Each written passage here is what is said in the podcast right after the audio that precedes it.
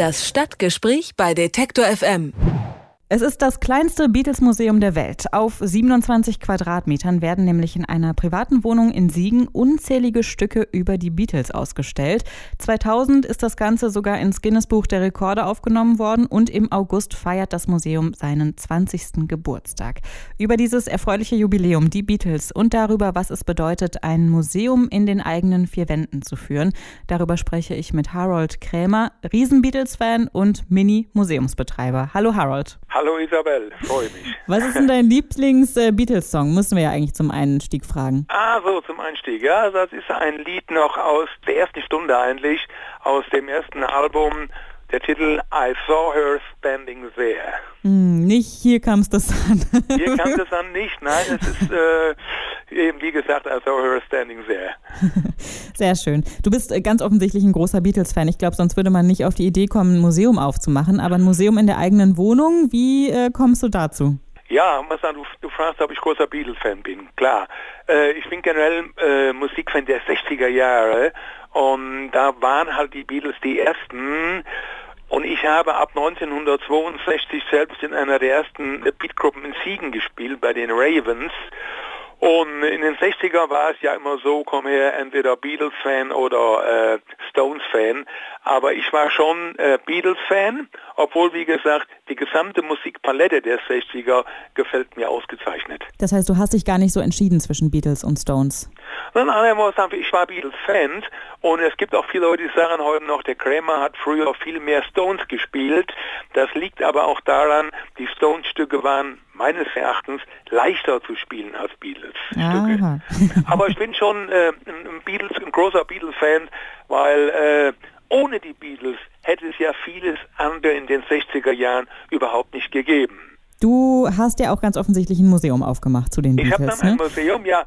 Das Museum, da, da ist eigentlich meine äh, Frau mit Schuld dran, würde ich mal sagen, in Anführungsstrichen. Ich habe in den äh, 70er Jahren habe ich angefangen Schallplatten zu sammeln aus den 60er Jahren und hatte dann Ende der 70er hatte ich so circa 16.000, 17.000 Langspielplatten hier und dann hat meine Frau gesagt, das reicht allmählich.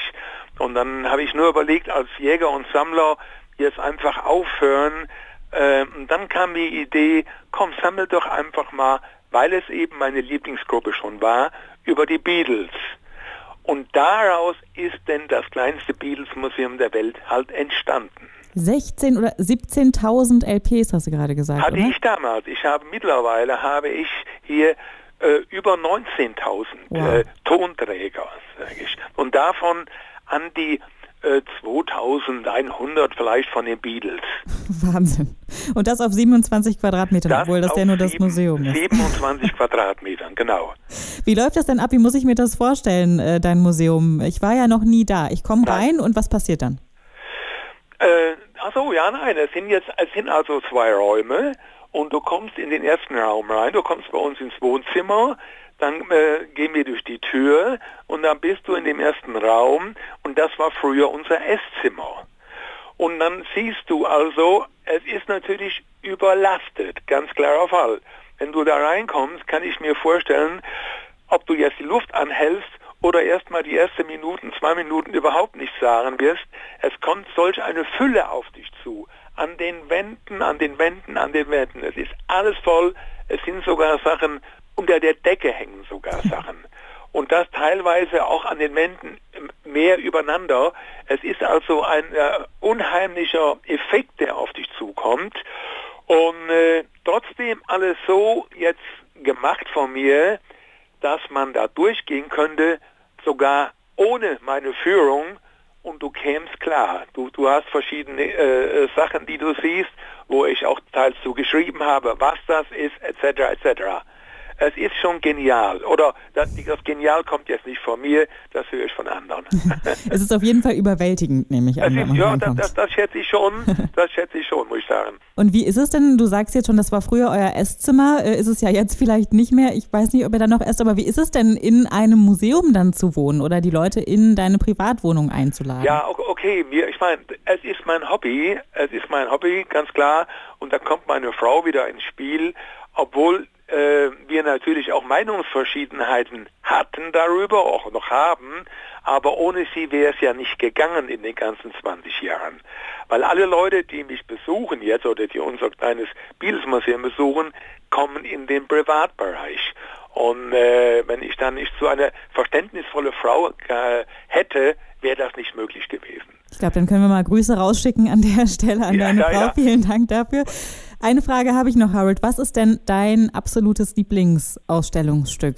Ja, mein absolutes Lieblingsausstellungsstück, äh, das kommt jetzt von 1966.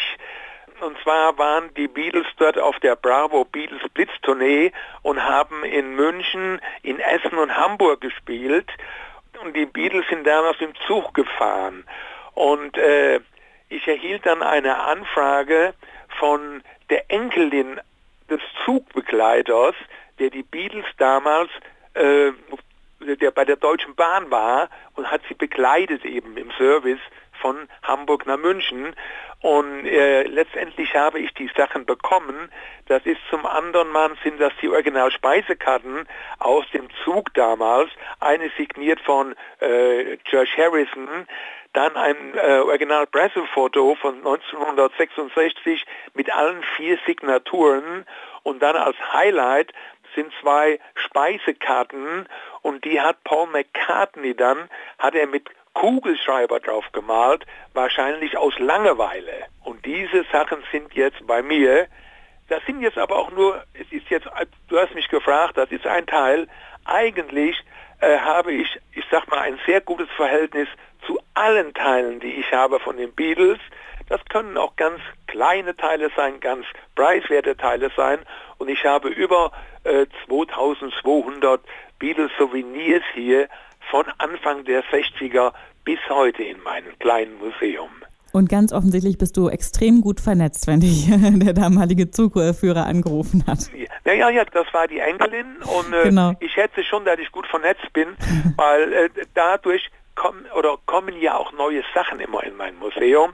Obwohl ich dir eins sagen kann, Israel, wenn du jetzt in die beiden Räume kommst, dann wirst du dir vorstellen können, dass ich auch auf 1000 Quadratmeter eine Ausstellung machen könnte.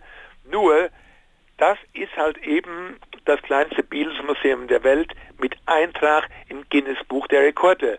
Und wenn ich hier rausgehen würde und auch vergrößern, dann hätte ich diesen Eintrag nicht mehr. Über das kleinste Beatles-Museum der Welt habe ich mit dem Betreiber gesprochen, mit Harold Krämer. Vielen Dank für das Gespräch und alles Gute zum 20. Harold. Isabel, ich bedanke mich ganz herzlich und liebe Grüße nach Leipzig und Umgebung. Das Stadtgespräch bei Detektor FM.